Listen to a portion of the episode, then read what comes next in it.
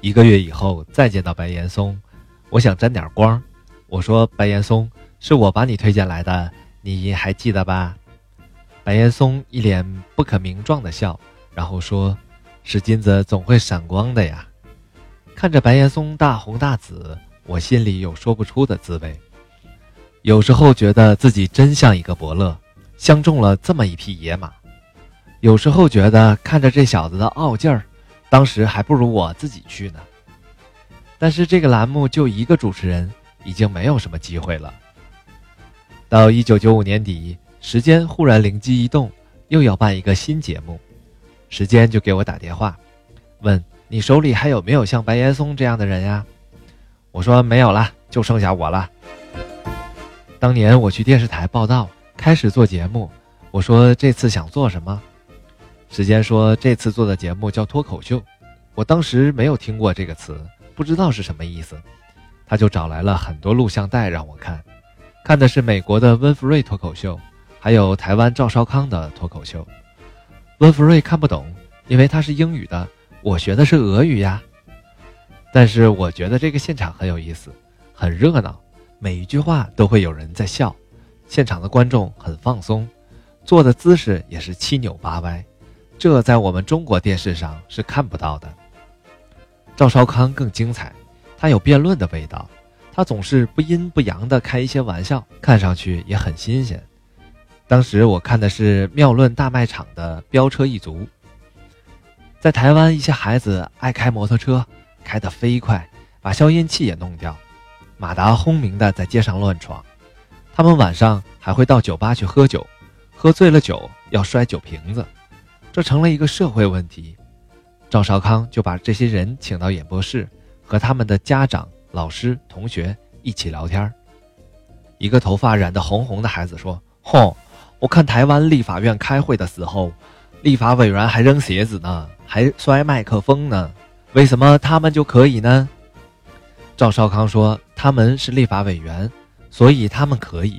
你要是立法委员，摔酒瓶子就没有人说你了。”底下观众就笑，我也觉得他的玩笑开得很有意思，一直开到最顶层，很精彩。最后赵少康就说：“在节目结束之前，我就请到场的各位。”每个人用一句话总结一下自己的内心感受。大家看早期的实话实说，每期节目结束都有一个用一句话总结内心的感受，就是从这儿照搬过来的。看完以后，我和时间探讨，我说有一个问题我不大明白，他们现场说的这些话是彩排过的，还是有台本的，还是即兴的？他说他也不太清楚。然后我们就找人问，当时在这个方面。几乎没有什么明白人。我们看了看上下文的联系，包括现场大家的反应，可以看出这确实是一个即兴节目。这就是我们努力的方向，也要做一个即兴节目。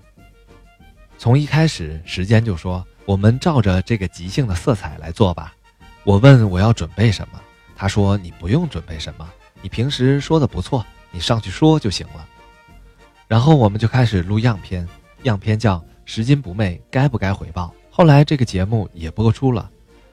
录样片之前头一天晚上，我做了大量准备，摘抄了大概有二十多张纸的名言警句，一直一直在背。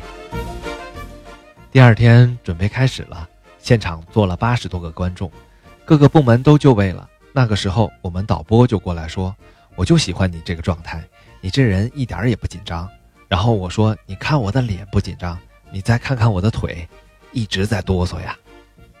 我当时就想，我现在上去说一段，如果要是成就接着说，如果不行，当时我就回家打包回家，我再也不干这个。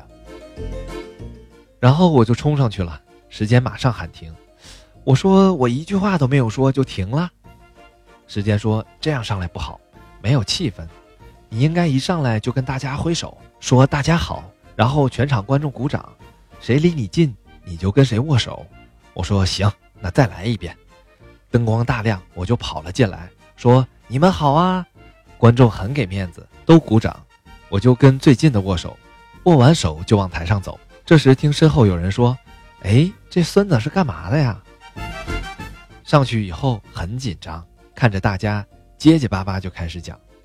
我说，有一年美国大干旱，有一个人家有很多孩子，没有吃的东西了。他们的父亲笃信上帝，就给上帝写了一封信。他说：“上帝呀，我们家没有吃没有喝了，你能不能救助我们一下，给我一百美元？”然后他就把信寄了出去。在邮局公检的时候，工作人员一看是给上帝的信，这没地方投啊，他们就拆开看了。大家互相传阅，被父亲的一片真诚感动。他是这么的信上帝，我们应该帮助他。大家就开始凑钱，凑了有八十多块，就这么多钱了，就给他寄了过去。过了一个礼拜，这个父亲又寄来一封信，他说：“上帝呀，你真的是我的上帝呀！我遇到困难的时候，你就帮助了我。你看我需要钱，你就把钱给我寄来了。”我全能的上帝呀！我需要提醒你一下，以后你再寄钱的时候，千万别让邮局那帮孙子知道，因为他们扣了二十美元。